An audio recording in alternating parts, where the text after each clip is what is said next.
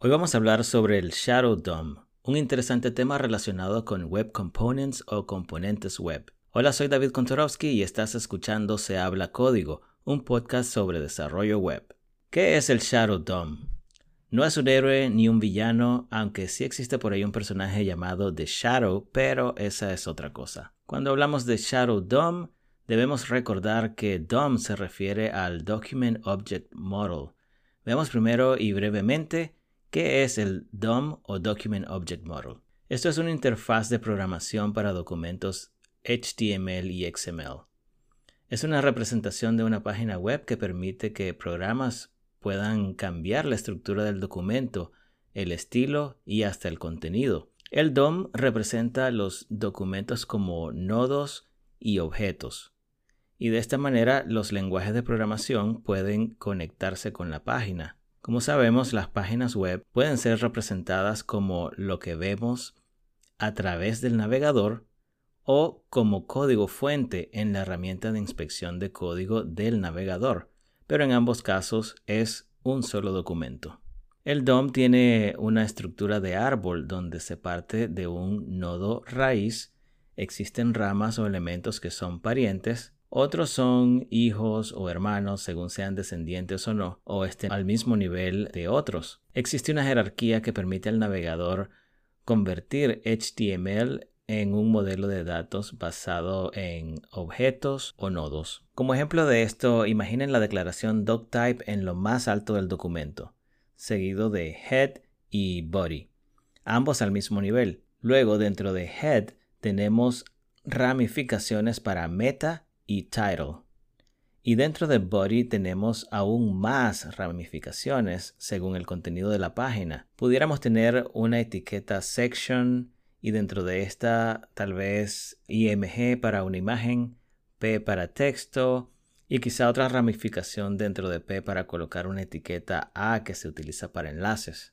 Sé que quizá es un poco difícil de visualizar por este medio, pero no tanto si están familiarizados con el tema.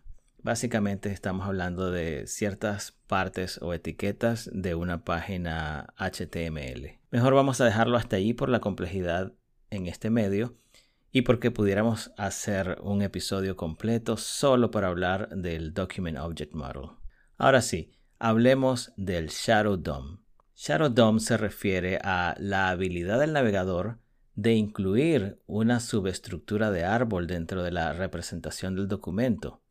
Y lo más importante es que esta subestructura está encapsulada. Cuando hablamos de encapsulación nos estamos refiriendo a ese término de encapsulación que conocemos en la programación orientada a objetos. En este caso, el Shadow DOM permite encerrar una subestructura manteniendo los estilos aplicados a estas sin que se filtren hacia el ámbito global de la página.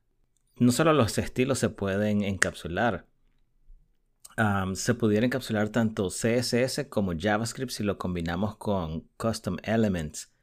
Sin entrar en detalles, imaginemos Custom Elements como nuevas etiquetas de HTML, aunque hay mucho más que decir al respecto.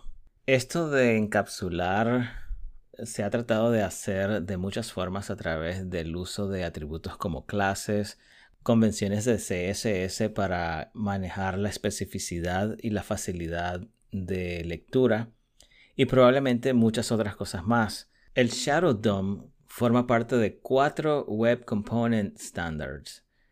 Para fines de este episodio solo vamos a enumerarlos. Estos son cuatro estándares de componentes web como los HTML templates, el Shadow DOM como tal, Custom Elements, los cuales acabamos de mencionar, y HTML imports. El Shadow DOM es casi lo mismo que el DOM. Se diferencia de este en cómo es creado y en cómo se comporta con respecto al resto de la página. Por lo general en el Document Object Model creamos nodos y los adjuntamos como children o hijos de otros elementos. El Shadow DOM es muy similar Solo que el tree, árbol o estructura que creamos y adjuntamos a un elemento del DOM no forma parte del resto de elementos del DOM como tales. Es considerado un shadow tree, un árbol o estructura hasta cierto punto escondida. Y el elemento al que es adjuntado se le denomina entonces shadow host. Hay muchísimo que hablar sobre este tema. Si les gustaría ver ejemplos de esto en nuestro canal de YouTube, escríbanme a través de mi cuenta de Twitter programático, así como suena pero con K en vez de C, o a través de mi cuenta de Instagram del mismo nombre, programático con K. Así llegamos al final de este episodio. Oficialmente estaré publicando nuevo contenido los días martes, pero si el tiempo lo permite, también estaré subiendo una que otra cosa un poco antes. Por favor no dejen de suscribirse y será hasta la próxima entrega.